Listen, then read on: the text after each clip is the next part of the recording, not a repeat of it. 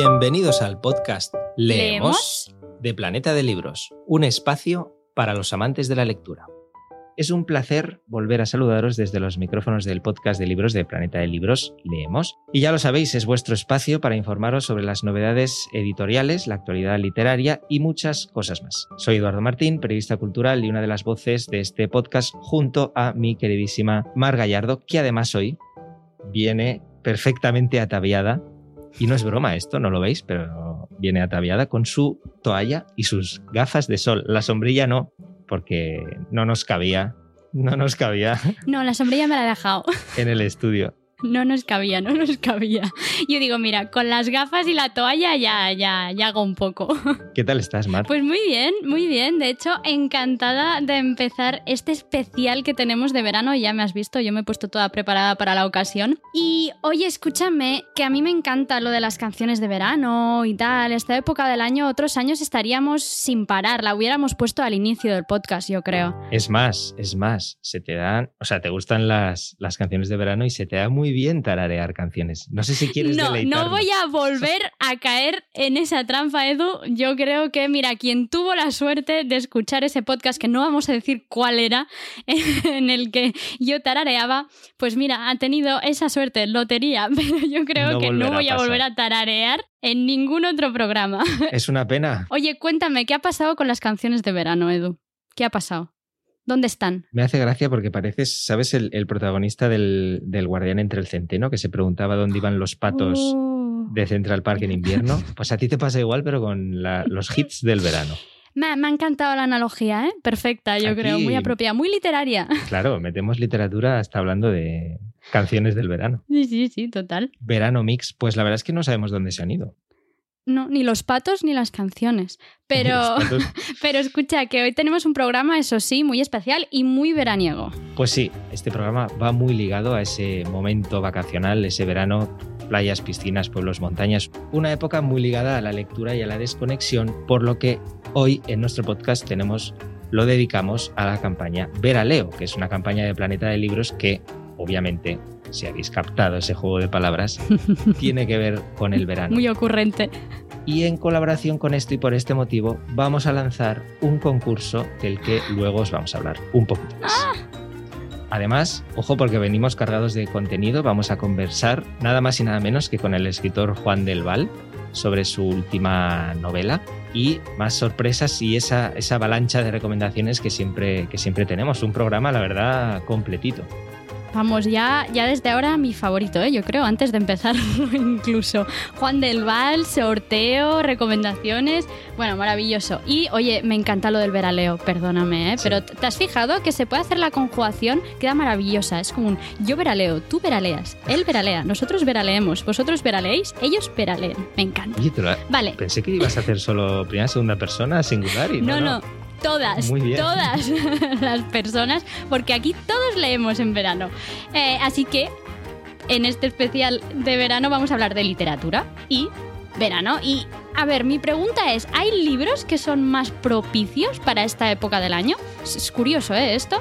Eh, ¿Qué libros son los que nos van a servir a todos nosotros un poco de visera en estos próximos meses veraniegos? ¿Qué te parece? ¿Nos echamos un poco de crema de sol que me la he dejado? Solo he traído toalla, Las mal. Mal, Fa- gafas de sol y toalla, mal.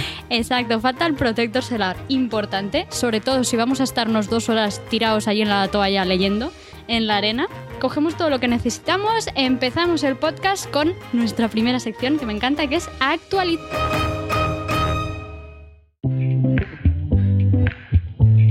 Un repaso a la actualidad y al mundo del libro. Muy bien, pues como decía Mar, empezamos con Actualid, con esa pregunta que ya he adelantado, que es si existen lecturas que son más, más propicias o encajan mejor para el verano, si hay libros que tienen esa forma y contenido perfecto para la bolsa de la playa o, o- o de la montaña. Pues no sé, ¿tú qué me dices? ¿Que los libros son para el verano o, o las bicicletas solo son para el verano? Buen juego de palabras también aquí, ¿eh? Mm. Muy bueno. Literario también. La verdad es que yo creo que los libros son para el verano, porque las bicicletas también, ya lo sabemos, pero los libros son porque precisamente es ese momento de desconexión, ¿no? Que nos permite tener más tiempo o invertir más tiempo en, en hábitos que al final en el día a día, en la rutina, pues porque vas como loco, no te da tanto tiempo. Muy cierto. Y oye, de hecho, mira, para que no seamos aquí tú y yo simplemente diciendo lo que se nos pasa por la cabeza o lo que pensamos, que es totalmente subjetivo, podríamos decir, yo he hecho la prueba y he hecho una búsqueda en Internet al uso con los términos literatura, libros y verano. Si vemos esto, nos damos cuenta en realidad que los meses de junio y de julio es que proliferan como setas las listas de recomendaciones Los para el verano. sí. Es increíble. Tú pones esto y ahora en estos momentos son todos los artículos, pues de ahora, de junio, incluso finales de mayo, pero junio, julio, los 10 libros recomendados para leer en verano. Eh, las 10 mejores novelas que, vamos, te van a enganchar. Y eso es por algún motivo que están todos estos artículos aquí. Al final la gente está precisamente buscando rellenar esa, esa bolsa de libros para, para sus vacaciones. Exactamente. Y por eso, en esta siguiente sección, os propondremos también nuestra lista de recomendaciones. Como no, la mejor, por supuestísimo. Pero bueno, antes nos hemos puesto nuestro disfraz de detectivos. Bueno, yo también con mis gafas de sol aquí, yo creo que, que pinto sí, bien. pegas bastante, la verdad. Eh, pero así indagamos un poco entre todo este mare magnum de libros si existen algunas características que se repitan o no mm, y nos permitan perfilar así el libro del verano perfecto. Oye, pues para que se vea ¿eh? que en este podcast hay investigación, por supuesto también Hombre. listado, eso que no, que no falte, menos en verano. Tendremos nuestras mejores recomendaciones, pero eh, vamos a tratar antes de responder a esa pregunta de si el verano es una estación propicia precisamente para la lectura.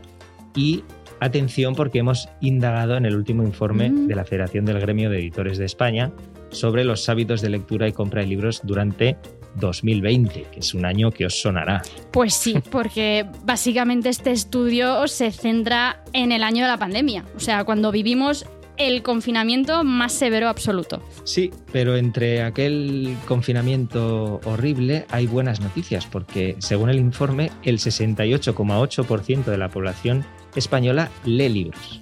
Y atención, porque de ese 68,8, la mayoría, el 64, afirma leer libros en su tiempo libre.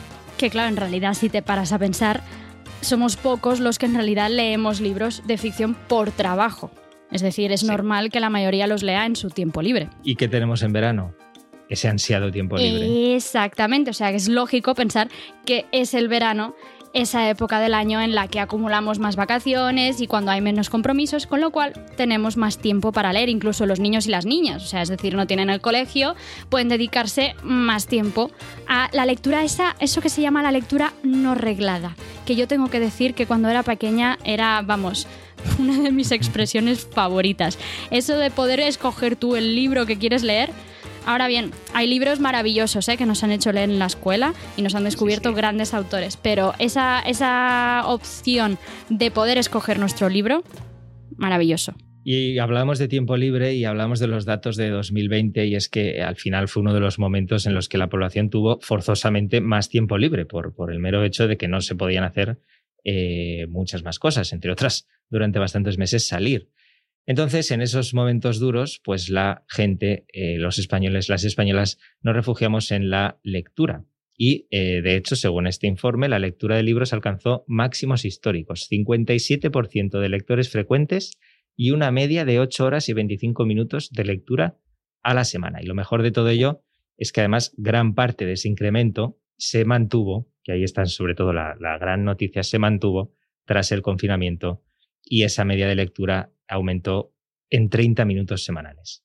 O sea que fuimos a mejor. Ese, ese aumento para mí es, es lo mejor de todo. Lo mejor de todo, sin lugar a dudas. Y bueno, nos, nos remarca un poco lo que decíamos, ¿no? Eso de que más tiempo libre, más lectura. Verano, Eso libros. es. Qué lógica aplastante. Vera Leo. veraleo. Veraleo, veraleas.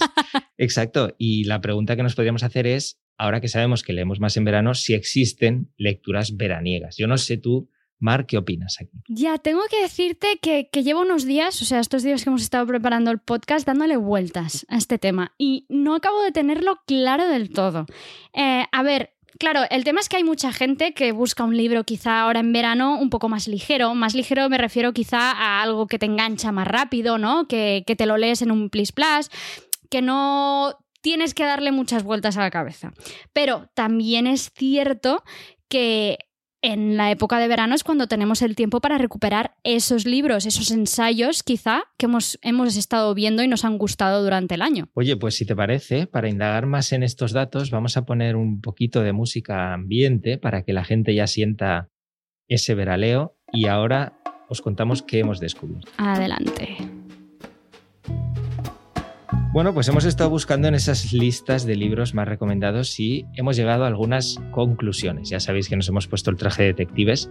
Entonces, eh, si buscamos un libro para el verano, ¿qué nos puedes decir, Mar? ¿Cómo tiene que ser este libro? Has dicho antes que eh, tiene que ser puede ser un libro que, que busques que te enganche, puede ser un libro que aproveches que porque tienes más tiempo sea un poquito más, más largo. ¿Qué has descubierto? A ver, como primer punto, va a parecer una obviedad, pero lo vamos a decir igualmente, el libro tiene que ser bueno. La verdad es que nos gustan los libros buenos. No, nos gustan los libros buenos, yo Sí. creo que sí. Eh, pero bueno, lo de la literatura es siempre complejo de hablar de lo que es bueno, lo que es malo, porque ya, ya sabemos que es todo muy subjetivo, que es tal, ahí está la gracia, yo creo también, ¿eh? en que nos gusta y que nos, nos deja de gustar. Pero la verdad es que por las listas que hemos podido ver, los periodistas literarios siempre tienden un poco a recomendar novelas con cierto pozo, podríamos decir. No da igual el subgénero. Eh, todas tienen sus, sus libros y sus títulos destacados. Y entre otras cosas, hablabas de calidad. ¿Sabes qué palabra también he leído mucho? Antes la has medio mencionado en estos artículos. Más que palabra, palabras, que es lecturas que enganchen. Exactamente. Sí, Y hasta en los titulares, ¿no? En plan, 10 lecturas que te engancharán o 10 lecturas que tal, tal, tal. Y es interesante porque, eh, como decíamos, tenemos más tiempo libre, solemos estar más dispersos, eh, leemos en múltiples sitios, playa, piscina, con los niños correteando por ahí. Y es normal al final que se trate, que tratemos de buscar esas lecturas que te, eh, que te hagan aislarte un poco de todo. De esos libros que una vez que empiezas a leer estás totalmente dentro del mundo que te propone la historia. Y en este sentido nos encontramos con que la, la novela negra, oye, pues es uno de los géneros predilectos precisamente para, para estos meses. Completamente. Y también un poco va ligado, puede ir ligado muchas veces con novela negra o quizá también fantasía, por ejemplo, que una de las características que podríamos subrayar de estos libros veraniegos es que no importa su extensión. Es decir, no importa si es lo que coloquialmente le llamamos un tocho o no. ¿no? De hecho, eh, en verano eh, es una de las épocas del año en las que más trilogías y sagas leemos. ¿No? Nos apetece, vamos, venga, voy a empezar con la trilogía del Bastán. Voy a entrar con todos los libros de la saga de los cazadores de sombras.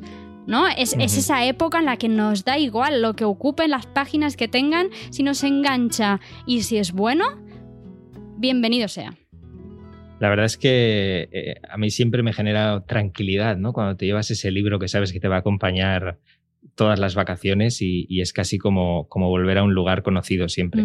O sea que eh, podemos concluir que tenemos tres requisitos. Buena literatura, que enganche y, oye, si son gordotes, pues mejor. Y si no, pues también porque te lees tres o cuatro. Vamos a ver entonces con estas, con estas bases que hemos establecido que podemos leer esas recomendaciones que hemos dicho antes que os íbamos a traer. Pero Edu, espera, que te olvidas de algo. Concurso.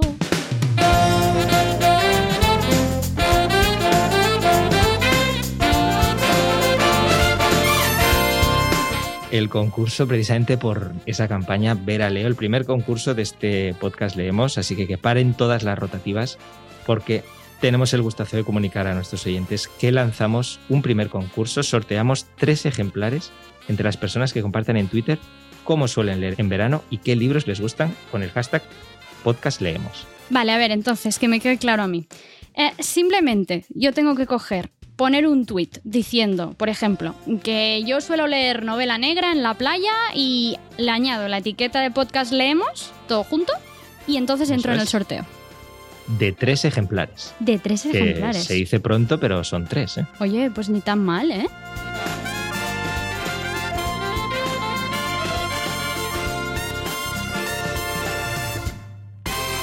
Así que ahí queda ese primer, ese primer concurso. Y ahora yo creo que sí, que podemos precisamente hablar de ejemplares, hablar de libros y Exacto. tirar de, de nuestras recomendaciones.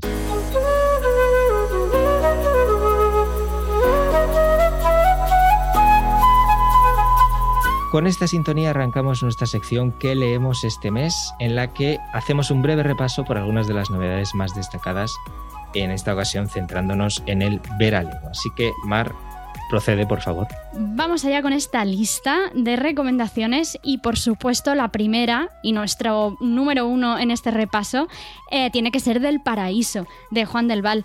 Hemos además como anunciábamos antes, tenido el privilegio de charlar con él sobre esta que es su última novela, pero permíteme antes que, le presente. Lo vamos a presentar como es debido. Juan del Val es escritor, es guionista también, y con su novela Del Paraíso nos hace una propuesta crítica sobre cómo es la vida en una urbanización de lujo, mientras reflexiona sobre la importancia de las relaciones afectivas y su evolución. Atención, es decir, en función de la pertenencia a una clase social o a otra.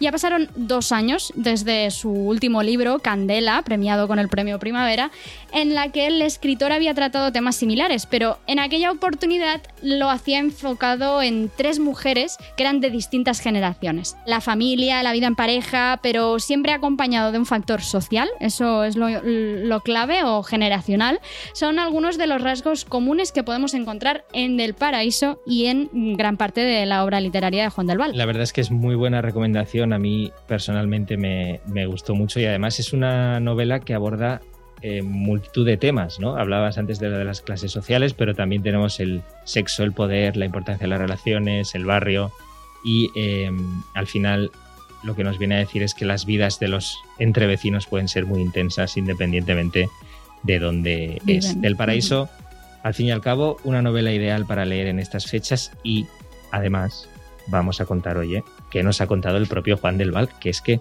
le tenemos aquí de invitados, que es que lo decimos así como con mucha tranquilidad. Emoción, emoción máxima. Pues oye, vamos a ello, ¿no? ¿Te parece? Eh, le hemos hecho varias preguntas para que os hagáis una idea y, por supuesto la primera tenía que ir eh, dirigida a eh, el éxito que ha ido cosechando a lo largo de sus novelas. Ahora con Del Paraíso, un gran éxito. También hablabas antes de Candela, el prestigioso premio de primavera de novela. Y entonces le hemos querido preguntar eso, cómo se relaciona con esa serie de lectores fieles a, su narrativa, si tiene más presión por aquello de eh, cuando cosechas seguidores y están esperando tu siguiente novela, y qué manera puede tener uno de ser fiel a un tono o a una forma de, escribir. Y esto es lo que nos ha contado. Yo creo que un escritor eh, sin lectores es muy poca cosa. Entonces, eh, los lectores es algo que están ahí, pero son muy difíciles de, ir ganando. Y se ganan muy despacio. Y, yo creo mucho en los caminos de largo recorrido.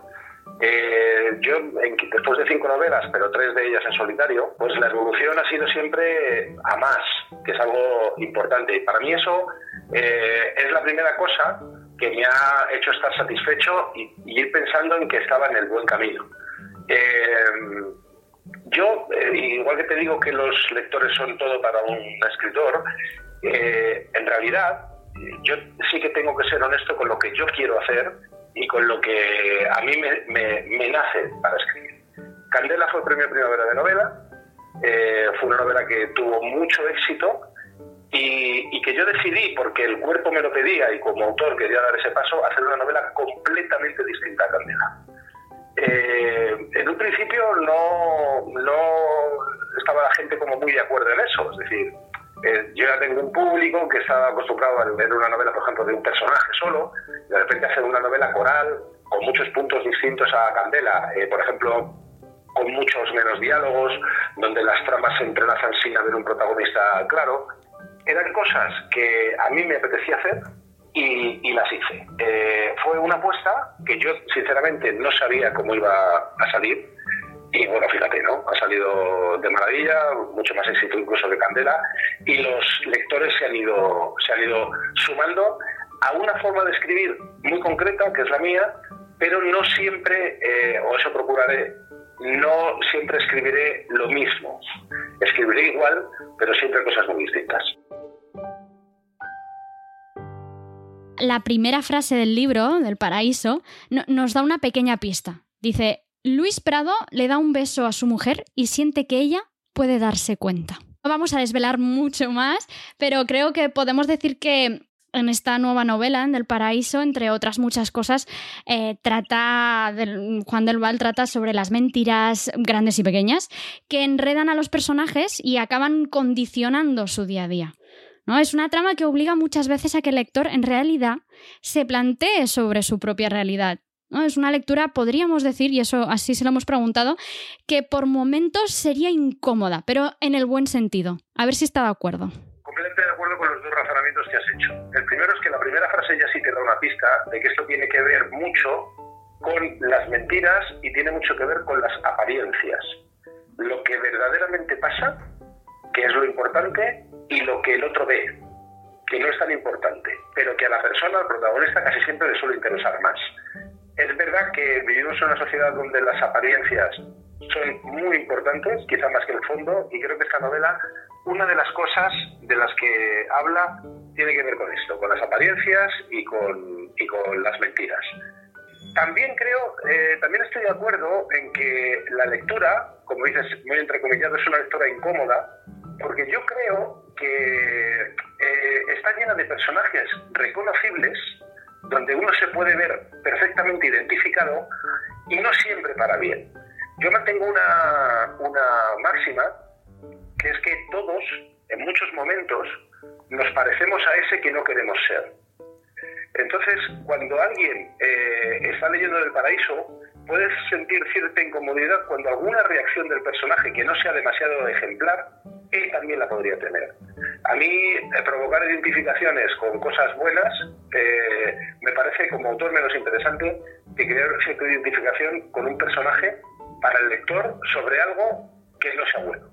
Y, en ese sentido, hay, hay momentos en los que, mira, yo tengo una anécdota que me dijo una vez una lectora que después, de leer El Paraíso, bueno, mientras que lo estaba leyendo, me, comentó que, estaba eh, un poquito confusa, porque estaba leyendo cosas terribles en la novela y aún así se lo estaba pasando bien. Y, que no tenía, eh, tenía un poco de cargo de conciencia de por qué se reía y se lo estaba pasando bien y disfrutando leyendo cosas algunas veces tan terribles eh, interiormente.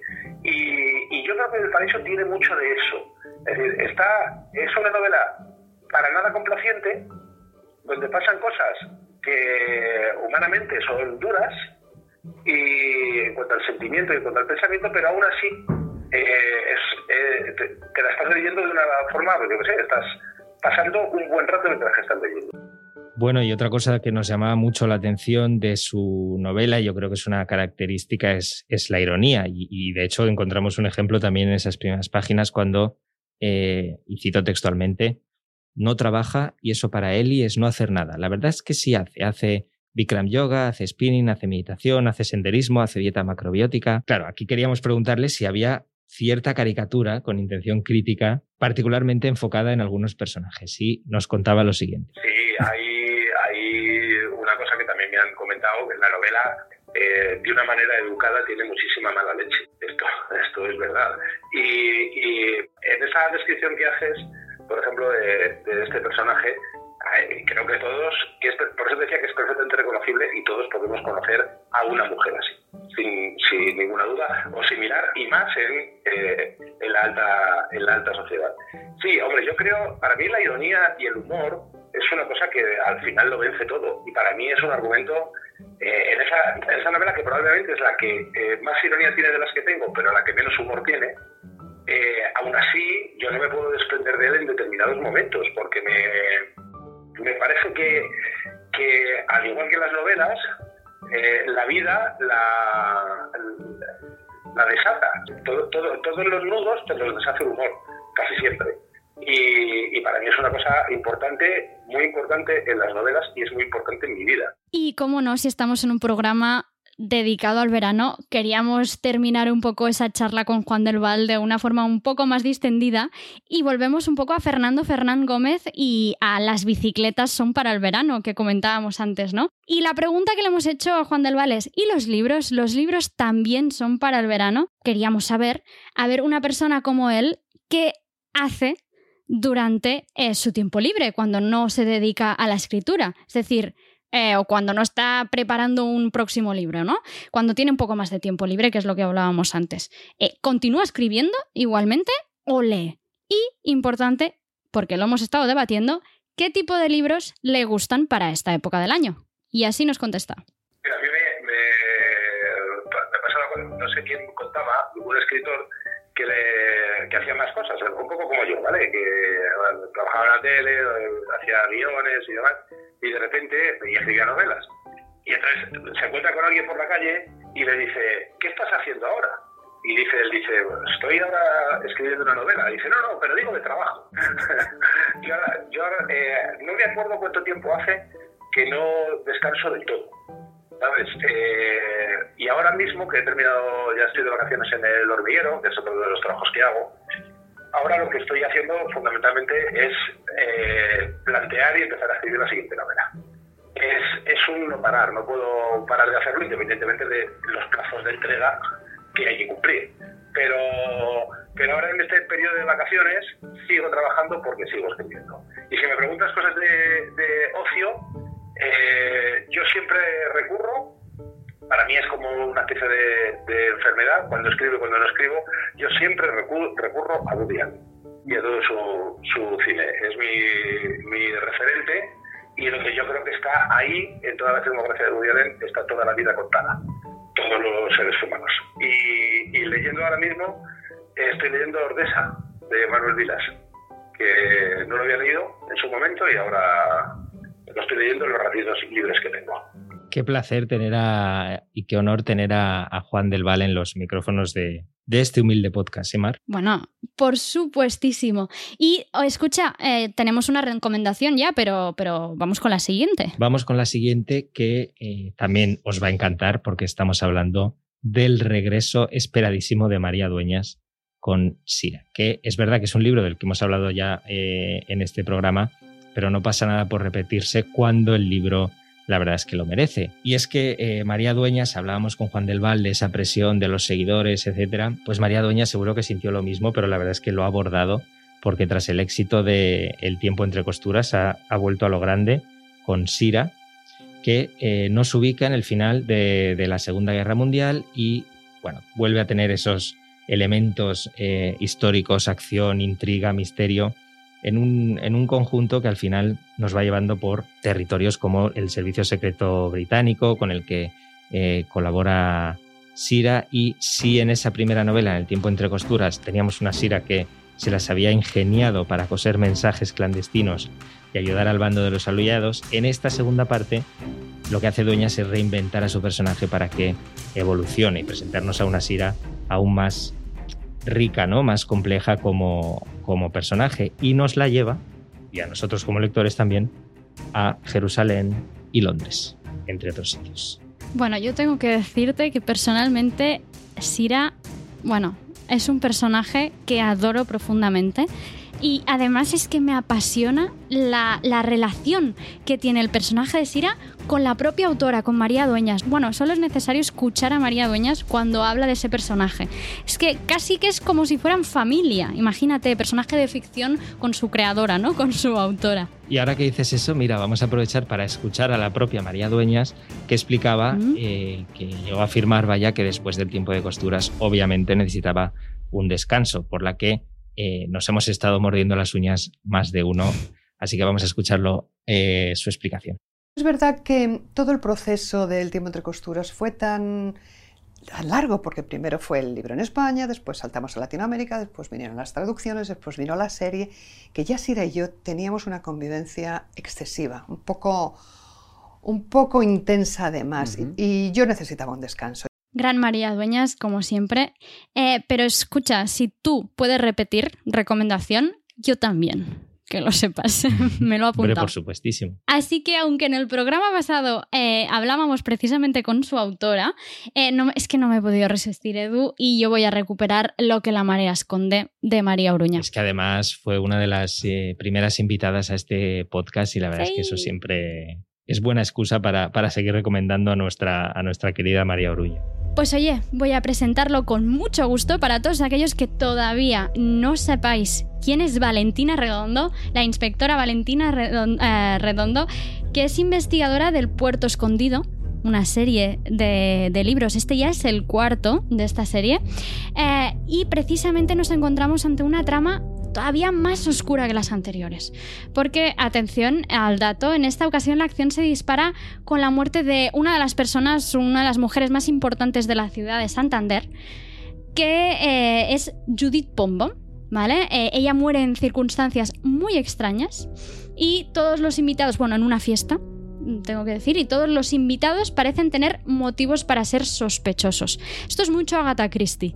Y, la verdad es que en varios artículos, en varias entrevistas también se ha, mencionado un poco, ¿no? Este espacio cerrado en el que hay un crimen y todas las personas que están en ese espacio son sospechosas, ¿no? Asesinato en el Orient Express, muerte en el Nilo, etc., ¿no? Es, es esa esa intriga creada por Agatha Christie y que aquí, bueno, qué maravillosamente bien que desarrolla María Uruña con esta detective, esta inspectora que es Valentina Redondo, que puede resolver el, enigma que plantea con su nueva novela. La verdad es que los, los alumnos aventajados de Agatha Christie son, son un disfrute como como la propia María Oruña, que hace que te leas el libro en tres días, o Richard Osman con el Club del Crimen de los Jueves. Leemos misterio, muertes, bueno, pistas que nos mantendrán enganchados hasta llegar a la última página. Es decir, tiene esa condición que decíamos para las lecturas de verano, que es el que enganche. Además de que es muy buena también, por supuestamente. Pues hablando de enganche, me lo has dejado muy bien para mi siguiente recomendación.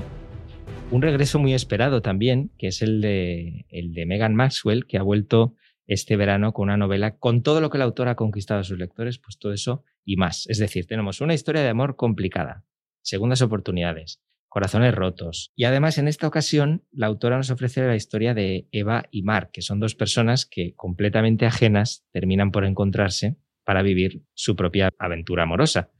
¿Y sabéis dónde se produce su primer encuentro? Esto es mi favorito. en una azotea. Exacto, yo es que me imagino allí una azotea de Manhattan eh, o Brooklyn eh, o cualquiera ahora actualmente aquí en Madrid, Barcelona, cualquier sitio que se ha puesto de moda y que en una tarde, mm, noche de verano apetece tantísimo. Es una imagen yo creo maravillosa y un espacio divino en el que ambientar esta, esta historia romántica. Eso es, y ojo porque estas pinceladas que hemos dado son solo el principio de hay momentos que deberían ser eternos de, Megan Maxwell. O sea que muy atentos a, esta recomendación si lo que te gustan son estas historias románticas que enganchan también. O sea, tenemos novela negra, tenemos novela romántica, o sea, vamos tocando un poco, yo creo, todos los géneros así más predilectos para esta época del año, pero Atención porque nos falta el histórico. No hemos hablado del género histórico, que también está muy en boga y a la gente le gusta mucho, sobre todo en esta época. Y qué mejor novela, Edu, ah, que castellano. Ya sé, muy bien. Estaba esperando que, que dijeses Estaba esperando. castellano. Ya te vi la cara, te vi la cara. la última novela de, de Lorenzo Silva. Conozco a más de uno, la verdad, que ya la ha metido en la maleta. ¿eh? De hecho, es que Lorenzo Silva ha sorprendido a muchos con esta novela histórica. Está centrada en Castilla y es, vamos, uno de sus símbolos más representativos. El viaje que nos propone, de hecho, eh, es que vayamos a la revuelta de los comuneros contra Carlos V en 1521 y la renombrada batalla eh, que era de Villalar, la del 23 de abril de ese año. Hablamos de ella con el especial de San Jordi y del Día del Libro, 23 de abril precisamente, en el que el pueblo castellano eh, se rebeló contra el poder opresivo del monarca.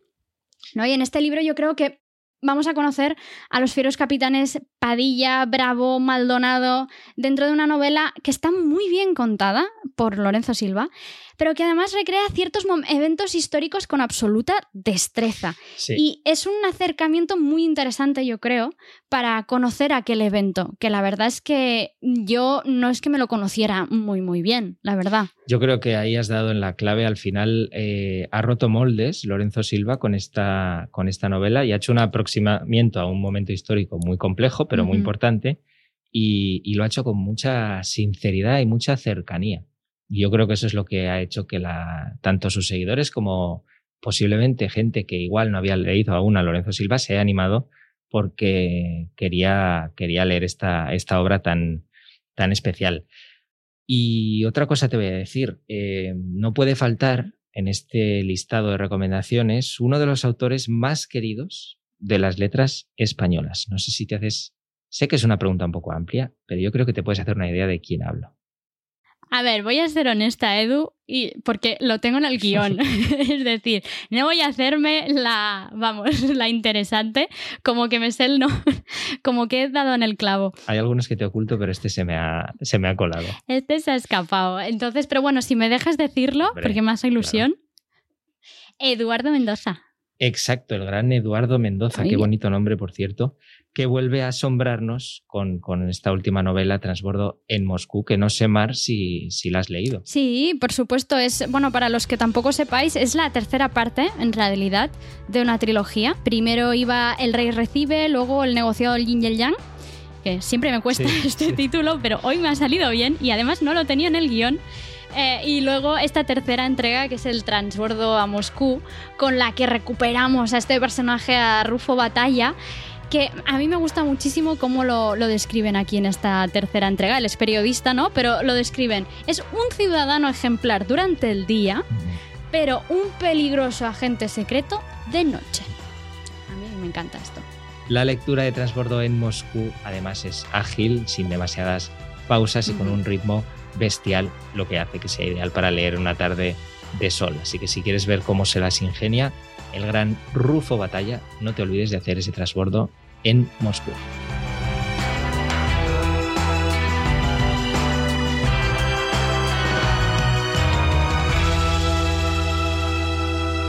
Oye, nos ha quedado una lista con mucha calidad, ¿eh? Oye, yo creo que sí, ¿no? Muy buena. Es que lo hemos dicho antes. y para no parar de leer, oye tú. Yo, yo, yo me voy ya, ¿eh? Yo me voy ya a la playa y yo ya empiezo. Es que hemos cumplido con, las características veraniegas. Todo esto, Mar, además con gafas de sol, que yo pensé que se las iba a ¿Eh? quitar. no me las he quitado todo el rato. muy bien, muy bien. Yo firme con mi causa. Es un programa de verano, es el programa del veraleo, yo con mis gafas de sol. Y porque no se ve la toalla, ¿eh? Porque... Y hablando, es verdad que hay una toalla también. Y hablando de veraleo, ese recordatorio que hacemos de ese primer concurso del, podcast. A ver si puedes más recordar a los oyentes cómo, cómo participan. Sí, que me lo he aprendido bien antes, me ha quedado claro. Es, tenéis que entrar en Twitter, importante, y contadnos algo sobre el tema de este podcast, es decir, la literatura y el verano. Nos decís cómo acostumbráis a, o qué acostumbráis a leer en verano, dónde, cómo, qué problemas tenéis, la arena. Eh, luego ponéis la etiqueta podcast leemos todo junto, recordad, y entraréis en el sorteo en el que podréis ganar uno de los tres ejemplares que tenemos preparados.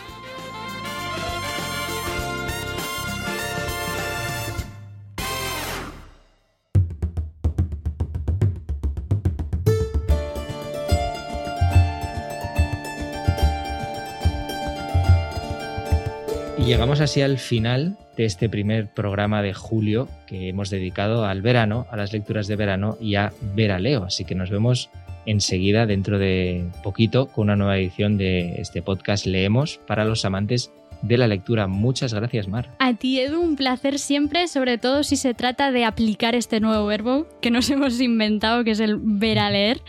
Eh, y oye, no os vayáis porque tenemos eh, un inicio de un audiolibro para que escuchéis, que es precisamente de uno de los libros de los que hablábamos antes. Es Hay momentos que deberían ser eternos, de Megan Maxwell.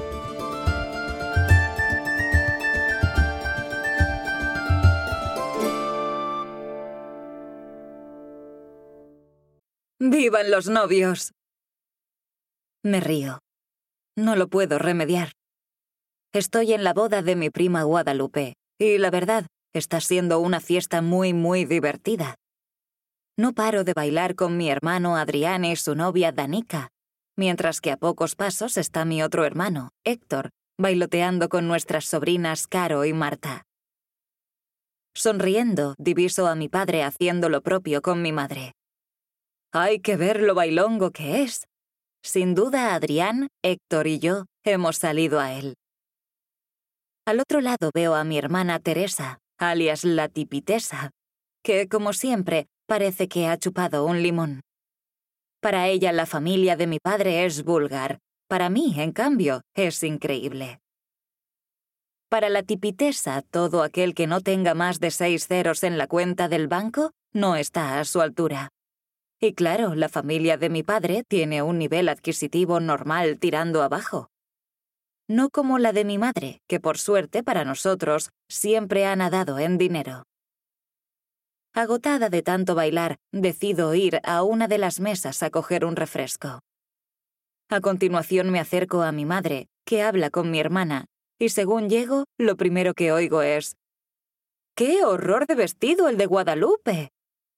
Teresita, calla, cuchichea mi madre. No le habrá costado más de 100 euros, añade mi hermana. Te equivocas, le ha costado bastante más, afirmo. Joder, he hablado con mi prima y sé el tremendo esfuerzo que ha hecho para comprarse el precioso vestido de novia, pero ella insiste. Lo dudo. Es vulgar y corriente. Teresita, no empecemos, la regaña mi madre. Para mi hermana es habitual oír eso. Su clasismo es tremendo. Para ella todo es dinero, dinero y más dinero. Y cuando voy a intervenir de nuevo, oigo que dice, es imposible comparar esa iglesucha donde se ha casado con los Jerónimos donde me casé yo, y este salón con el de El Pardo donde celebré yo el banquete. Mi madre me mira. Sabe lo que pienso y se teme en lo peor. Y antes de que conteste, soy yo la que dice. Por suerte, no a todos nos apetece casarnos en los Jerónimos ni celebrarlo en el Pardo. Mi hermana me mira y hace una mueca de disgusto. Querida, replica, no es una cuestión de apetencia, sino de poder. Bueno, bueno, bueno. Por mi madre voy a contar hasta veinte, porque como cuente hasta diez, le voy a decir cuatro cositas. Permanecemos en un silencio incómodo hasta que llega mi sobrina Marta y exclama cogiéndome de la mano. Tía, baila conmigo. Es Bruno. Me río. Por los altavoces del local suena la canción 24K Magic de mi amado Bruno Mars. Rápidamente me olvido de la tonta de mi hermana y siento que, según me alejo, mi madre respira aliviada. Pobrecita. Adrián, Héctor, Danica y yo bailamos con Caro y Marta. Adoramos a nuestras sobrinas. Son divertidas, simpáticas y graciosas, a pesar del coñazo de madre que les ha tocado.